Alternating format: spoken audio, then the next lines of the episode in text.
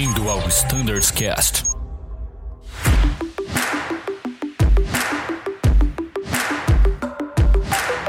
Fala pessoal que acompanha o Standards Cast, estamos aqui em mais um episódio sobre o ciclo RST Delta de simulador, desta vez falando sobre a frota A320.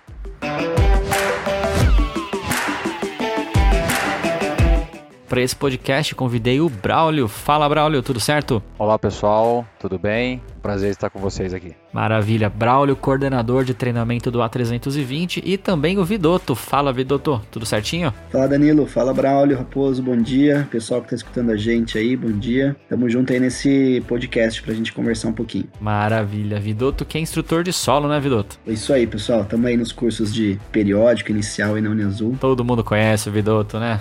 isso aí. Vidoto é nota mil. Show. E também o Raposo tá aqui marcando presença. Fala, Raposo. Fala, Danilão, Braulio, Vidoto. Um prazer estar aqui com vocês mais uma vez. Vamos que vamos. Maravilha, então. Pessoal, antes da gente começar esse podcast, eu tenho um recado muito rápido para vocês, que é o seguinte: para quem ainda não preencheu a pesquisa, que foi disponibilizada por e-mail diversas vezes, ah, onde a gente coloca lá a data da nossa vacinação, né, e a data prevista para a segunda dose, é necessário que a gente faça esse preenchimento quanto antes, porque o planejamento de escalas vai alocar uma folga específica para a gente tomar a segunda dose. Então, se você ainda não fez esse preenchimento, corre lá, faz, informa a data prevista da sua segunda dose se houver e não se esqueça de fazer isso logo porque o tempo está bem curto aí. Para quem tomou a vacina no final de maio, né, ou comecinho ali do mês de junho, a gente vai tomar a segunda dose já em agosto. Então corre lá que o pessoal tá mexendo com a escala de agosto ainda, beleza?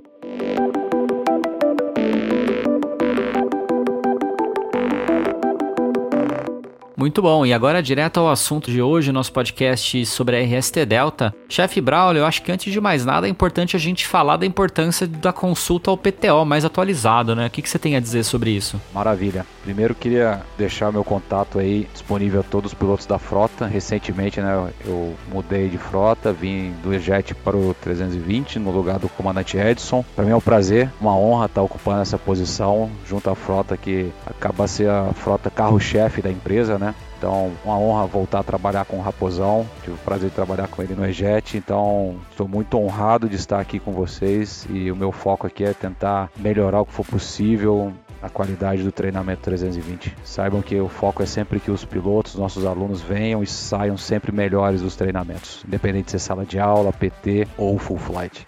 Falando sobre atualização de manuais, Danilo, independente se for PTO, eu já reparei aqui no 20 que o FCOM, FCTM, o Raposão atualiza eles dia sim, dia não. Então, pessoal, é sempre muito importante a gente estar com os manuais atualizados aí sempre, né? PTO ele vem numa sequência de atualizações. Isso é uma coisa muito boa, porque se a gente analisar o 320, ele vem agregando qualidades ao avião, né? CAT 2, RNAV, agora o RNP.1 e sabe-se mais lá o que está na cabeça do raposão aí vindo pela frente desse avião.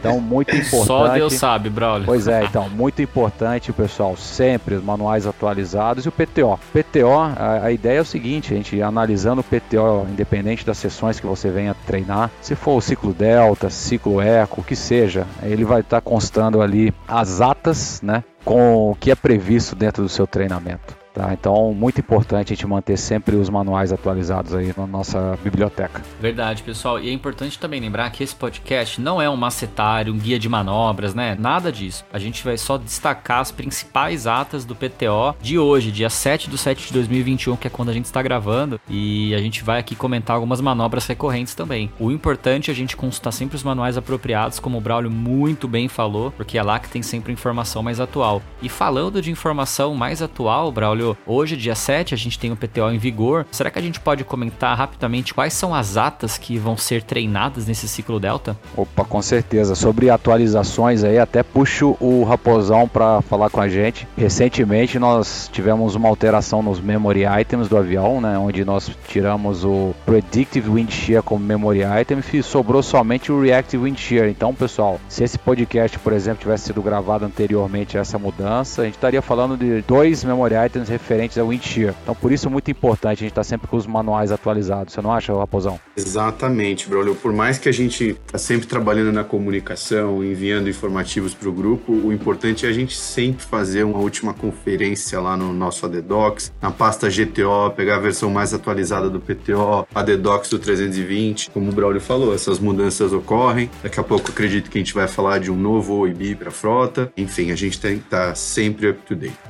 Boa, é isso aí. Então, em relação às atas, para o ciclo periódico nosso Delta aí, que utiliza o cenário do Santos Dumont, nós trabalhamos aí cinco atas, basicamente, referente a sistemas do avião. Ata 21, referente a ar-condicionado. Ata 27, fly controls. Ata 30, gelo, proteção a chuva e gelo, ATA 36, pneumática e ATA 70 em relação a motores, Danilo. São basicamente essas cinco atas aí. Legal. No caso da ATA 70, muitas dessas manobras a gente faz todo ano, que é o monomotor e tal, eh, são obrigatórias. Mas a gente tem uma ATA especial desse ciclo, né, que é a ATA 27 Fly Controls. É uma ATA que quem voa Airbus sabe muito bem, requer um pouquinho de atenção, é um sistema fantástico, fenomenal, mas tem as suas características, né, Braulio? O que a gente pode falar da ATA 27 para os nossos pilotos, Braulio e Vidotto? Poxa, sem dúvida. Eu faço até meu próprio comentário aqui pessoal sobre as leis de controle desse avião.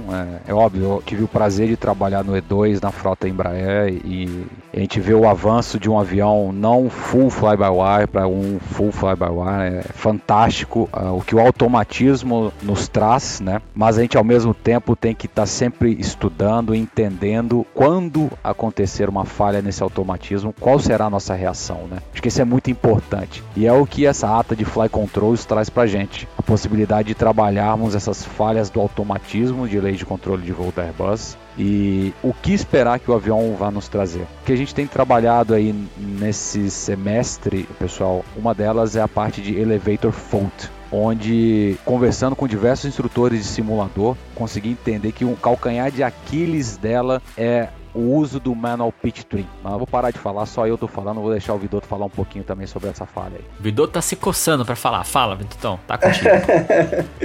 é, imagina, pessoal. É... Só pegando um gancho do que o Braulio já estava introduzindo, essa pane de elevator fault, ela é muito interessante, embora ela seja muito legal da gente observar como essa pane acontece, porque ela tem algumas considerações bem específicas dessa pane, né? Ela acontece quando a gente perde os dois servojacks do mesmo elevator, né? É como se aquele elevator tivesse morto, ele não está funcionando mais, ele não está mais podendo ser utilizado. Só que a primeira coisa que chama atenção é que a detecção dessa falha, ela só se dá quando o avião de fato comanda ou dá um comando para o elevator, né? E a gente acabou percebendo né, nos testes das sessões e tudo mais que quando as mudanças de pitch são pequenas, geralmente você está mexendo no THS, então o elevator ele fica geralmente na posição neutra dele. Quando que a gente vai ter uma utilização mais evidente do, do elevator?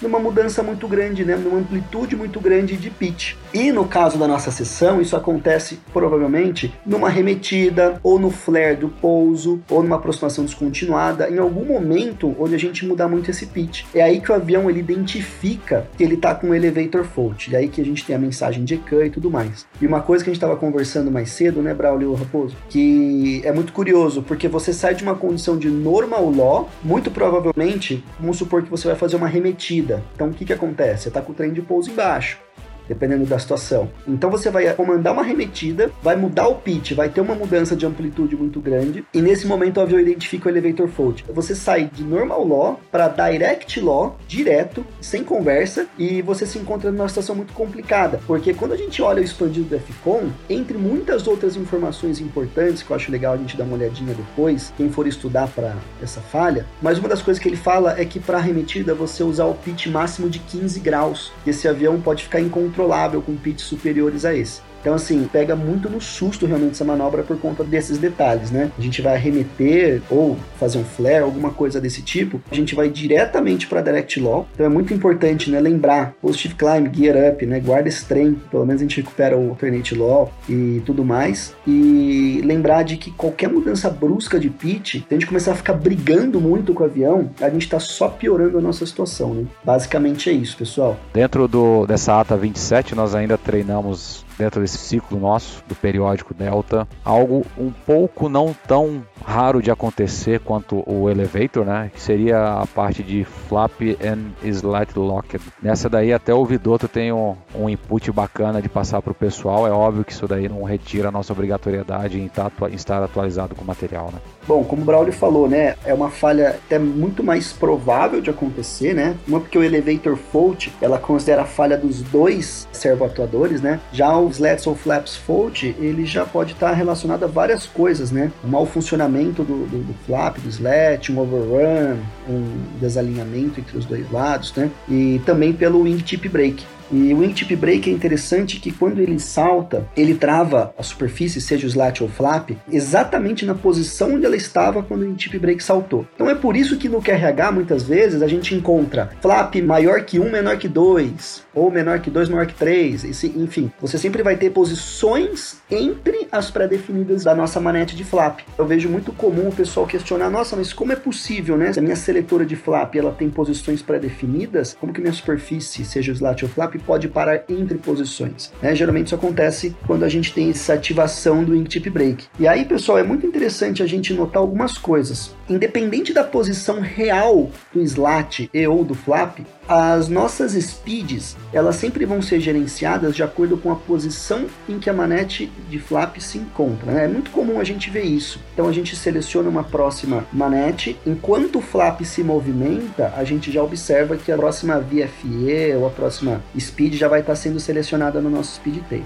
Então é legal, pessoal, toda falha que a gente tiver de flap, de slat, sempre lembrar do Speed Select no FCU. Então a gente sempre reverte para Speed Select, que isso protege a gente tanto de uma overspeed, como também da gente desacelerar perigosamente por uma velocidade que a gente ainda não está configurado para desacelerar. De novo, né, como o Danilão falou, o Braulio também reforçou, de onde que vem essas informações, né, pessoal? O FCTM, ele traz muito dado interessante para essa falha especificamente, pessoal. Existe um capítulo no FCTM que trata só disso. Então lá uma das coisas muito importantes que ele fala é em relação ao Speed Select. Então, além de outras coisas que é bem legal depois vocês darem uma olhadinha, ele fala muitos detalhes que pra gente acaba sendo o, o, os detalhes ali que fazem a manobra ser muito bem realizada, né? Ficar simples, uma manobra que parece difícil, mas fica muito mais simples de ser realizada. Convidou, tô pegar um gancho do flap Slat Fault Locked lembrar o pessoal de uma ameaça que eu percebi durante o meu treinamento nessa situação, que agora está no periódico, que é o incremento de combustível, né? De consumo de combustível que Boa. acontece, que isso é, Boa. é uma parte muito legal do manual do Airbus, que é muito bem detalhado para cada falha de performance o que aumenta no consumo. E para mim existiu uma ameaça ali na leitura do QRH,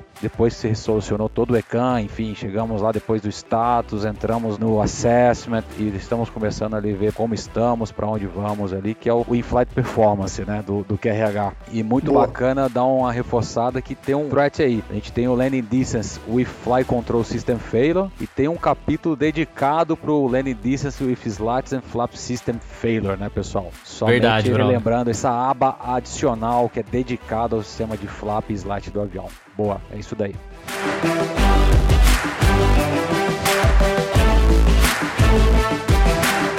Pô, fantástico Braulio. Quando eu comecei o curso aqui também no 30, foi uma das coisas que eu tava junto com o Arthur, né? A gente fez dupla e tal. A gente reparou e falou, cara, isso é uma baita de uma ameaça. E a gente nunca mais falou disso, a gente esqueceu. Que legal você ter ressaltado isso. Show, pessoal. Sensacional. E assim, fantástico que o Braulio comentou. E nesse mesmo gancho da documentação, lembrar que a gente vai ter, além do incremento do consumo de combustível, a gente vai ter uma condição de pouso diferenciada. Tanto para speed, né? A gente vai ter que respeitar a posição de flap na qual o in-tip break saltou, né? Se for para flap 0 e 1, 1 e 2, enfim, isso ECAN que vai nos dizer. E também eu tenho uma landing distance correction, pessoal. Então, dê uma olhada com bastante carinho, né? Vamos dizer assim, dá uma olhada com bastante carinho na parte do in-flight performance, do QRH, pessoal, para fazer legal o cálculo de landing distance, para entender legal as tabelas, quando que eu aplico uma speed correction, quando que eu não aplico. Por quê? Quando acontece no simulador, a gente sabe que o tempo é curto, né? Então, às vezes a pressa, ela pode fazer a gente cometer alguns erros. Então, às vezes, você dá uma estudadinha nisso antes, dê uma relembrada. Se tiver dúvida, manda pra gente, a gente tá sempre na escuta, né? Mas não deixa para deixar a dúvida aparecer na sessão, não, porque ali fica mais complicado, fica mais difícil da gente entender o que tá acontecendo, né? E é legal isso que a gente tem comentado aqui, porque, ô Vidoto, essa questão da speed in selected, isso é memory item, cara? Exatamente, Danilão. Isso não é memory item. A própria documentação fala isso. Mas ele fala que, embora não seja, né, must be used. Então, é, essa, esses são os pulos do gato. Exato. Um sistema totalmente fly-by-wire, fantástico, mas ele tem muitas nuances, muitos detalhes, e se a gente não se apegar nisso, a manobra pode ficar, inclusive, perigosa, né? A operação fica perigosa. O Speed Select é um caso clássico. Pô, fenomenal. Quando eu vim do Embraer e comecei a voar o Airbus, uma coisa que eu percebi é a riqueza dos manuais, o quão detalhados eles são e o como tem bastante informação. Não sei se o Braulio teve a mesma percepção que eu. É lógico que isso vai ter que ser compensado com um estudo mais dedicado, né? É necessário que a gente se esforce para compreender. Mas tá tudo escrito, pessoal. É, esse é o ponto, tá? Exato. Não é só o que é memory item que a gente deve fazer. Isso é airmanship. Eu tenho conhecimento do sistema, eu sei o que eu preciso fazer, então speed selected por conta do meu estudo prévio do airmanship da situação. Sem dúvida. E os manuais dão pra gente essa essa, estrutura. É, eu concordo Perfeito. com vocês plenamente. Isso daí, com relação à biblioteca do avião, é fantástico o que a Airbus investe nisso daí. Eu acho que a gente tem uma riqueza muito grande. Paralelamente, o que o piloto hoje com Airbus pode se profissionalizar cada vez mais. Vocês comentaram sobre o Bull Speed aí. Eu faço um, um paralelo à falha de motor em voo em cruzeiro, cara. Que não é um memory é verdade, item é e se você não executar conforme está naquele script lá, alguma coisa não dará certo. Então, é mais aquilo que a gente comentou lá no começo, manter-se atualizado, pessoal. Não tem macetário, não tem outra maneira. Ponto. É assim. É isso aí, pessoal. Só lembrar, pessoal, a falha de slat, de flap, não necessariamente é uma falha conjugada, tá? Muitas vezes a gente perde o slat, a gente tem ativação de um tip break, por exemplo, por conta de slat ou flap, mas lembra que a outra superfície ela continua atuando. Então, se eu tenho um slat locked, por exemplo, meu flap continua funcionando. Se eu tenho um flap locked, meu slat também vai continuar funcionando. Uma coisa não necessariamente inviabiliza a outra. Então, pessoal, nessas falhas é bem legal, é o famoso respira, olha bem realmente qual que é a mensagem. A mensagem ela vai definir exatamente todo o andar da carruagem para a gente finalizar a falha. Então o que, que eu tive? Foi um slat locket, ou foi um flap locket, ou foi ambos, né? Porque uma coisa não necessariamente vai inviabilizar a outra. Muito legal o que você falou, Vidoto. A gente vai falar hoje ainda, eu quero que a gente troque uma ideia sobre inicial sobre o handling of a can, né? E é legal que você falou dessa pausa para respirar do avião, né, cara? Isso tá também escrito no nosso FCTM. Qualquer mensagem que a gente tiver, pausa, respira, observa a situação, dá uma olhada no overhead, Exato. vê se é aquilo mesmo. OK, agora eu vou tomar as ações que eu preciso para voar esse avião, pull speed ou enfim, se eu tiver autopilot ele vai cair, enfim. Tome as ações para voar o avião, navega, comunica e aí com calma e come actions, né? Exato. Claro, se não tiver memo item ou OIB. E falando em OIB, vocês comentaram que tem um OIB que tá para entrar na rota aí, né? Eu acho que eu vou fazer essa pro Raposo. Raposo, o que, que a gente tem para falar dessa OIB? Danilão, essa OIB é super importante, né? A gente já tinha 57, agora foi implementado o OIB 59. Ela é proveniente de uma AD da IASA, é uma AD emergencial, por isso que a gente já implantou fisicamente nos QRHs e agora estão sendo publicados no formato digital.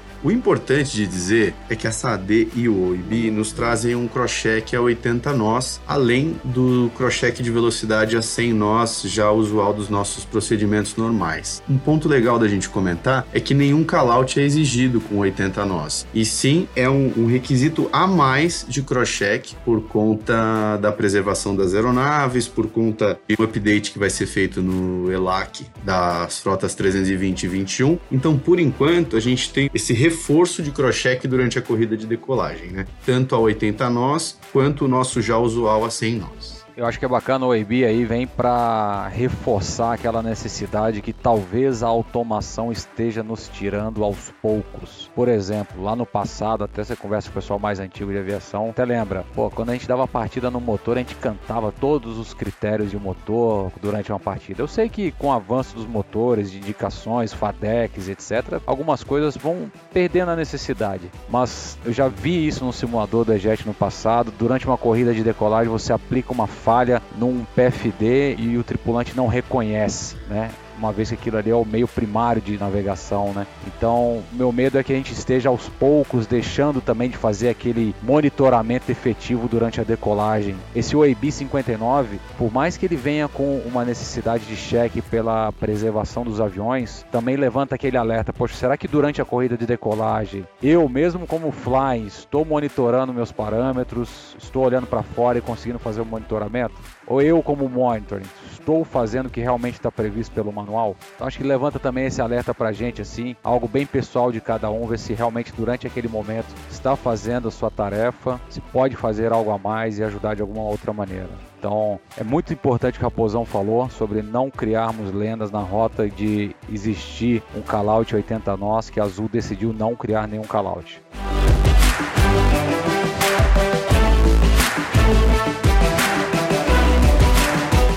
Show de bola, pessoal. Bem, adivinhem, o nosso tempo acabou para esse episódio. A gente vai precisar dividir em duas partes, então a gente vai parar a parte 1 aqui. E não se esqueça que esse bate-papo continua na parte 2. Em caso de dúvidas, críticas ou sugestões, vocês conhecem o e-mail standardscast.voiazul.com.br. Até daqui a pouco e tchau!